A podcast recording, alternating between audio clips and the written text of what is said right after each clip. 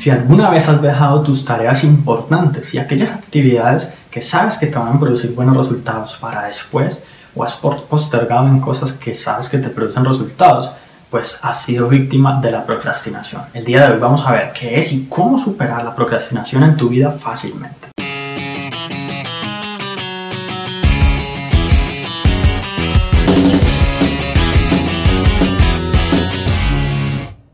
Hola, mi nombre es Juan Sebastián Celine Maggi y bueno, la procrastinación es como un sentimiento irracional, una fuerza invisible que te detiene cuando tú quieres hacer algo que va encaminado a tus metas. Es como que algún ser interno, alguna cosa te detuviera y tú sabes que llevando a cabo esas actividades, por más aburridas o difíciles o complejas que sean, tú sabes que vas a producir buenos resultados y que vas a obtener buenas cosas en tu vida. Sin embargo, cuando procrastinamos o dejamos todo para después o postergamos aquellas cosas importantes, evidentemente estamos perdiendo la oportunidad de disfrutar mejores cosas en la vida y de alcanzar mejores resultados, porque indudablemente el éxito solamente depende de que nosotros llevemos a cabo ciertas cosas, cierto conjunto de actividades con persistencia y con disciplina, efectivamente. Sin embargo, ¿cómo hacemos entonces para dejar de procrastinar, para dejar de postergar y para dejar de dejar todo para después?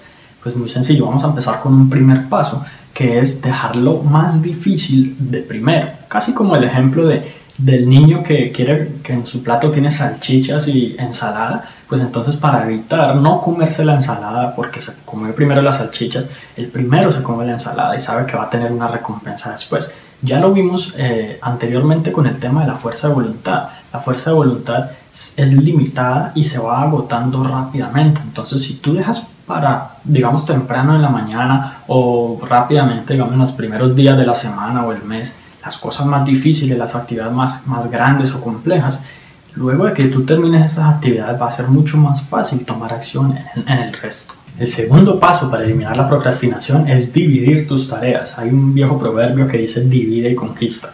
Sencillamente si tú tienes una meta, un objetivo que es tan grande, que se compone de miles o de cientos de actividades a realizar, tu mente te va a querer detener porque evidentemente es algo tan gigante que no va a querer siquiera pensar en enfrentarse a eso. El tercer paso para superar la procrastinación es comprometerte socialmente.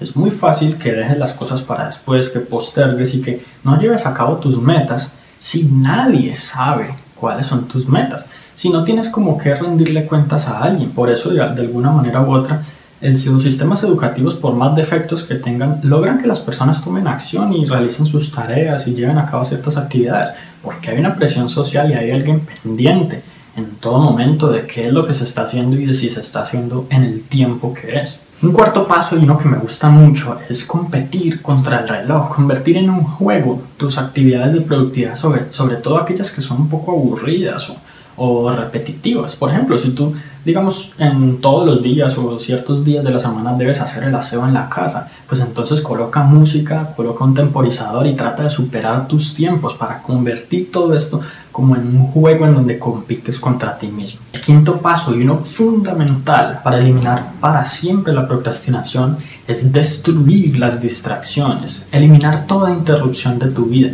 acabar con cualquier posible fuente de distracción que pudiera detenerte en tu camino. Sencillamente el teléfono que puede sonar en cualquier momento, alguien que te escribe, una notificación de redes sociales o de chat, o alguien tocando a la puerta, incluso puedes desconectar el timbre mientras estás haciendo cosas importantes, decirle a las personas que te rodean que, que no te molesten. Es algo fundamental para que tú no tengas esas, esas interrupciones en tu flujo de productividad y puedas llevar a cabo las cosas tal cual como lo pensaste.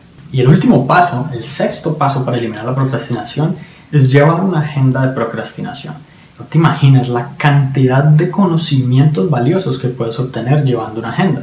Simplemente coges un pedazo de papel, un cuaderno, una libreta o lo que sea, y en el momento en que quieras hacer algo, pero te sientas sin ganas de llevarla a cabo, con pereza o con ganas de, de dejar para después, anotas en un papel cómo te sientes, qué ocurre en ese día, qué hiciste en ese día de pronto de diferente, como tratar de anotar la mayor cantidad de detalles posibles para después analizar qué pudo haber causado eso. O incluso si ya tienes, por ejemplo, 5 o 10 casos anotados en tu libreta, puedes tratar de identificar cuáles son posibles patrones que se repiten en todos esos casos y ver si puedes eliminar como la causa para posteriormente tener un mejor resultado. Si te gustó este episodio, recuerda suscribirte al podcast para que recibas una notificación en cuanto publique nuevos episodios. Si conoces a alguien a quien pueda servir esta información, por favor compártesela para que ellos también puedan mejorar sus vidas paso a paso.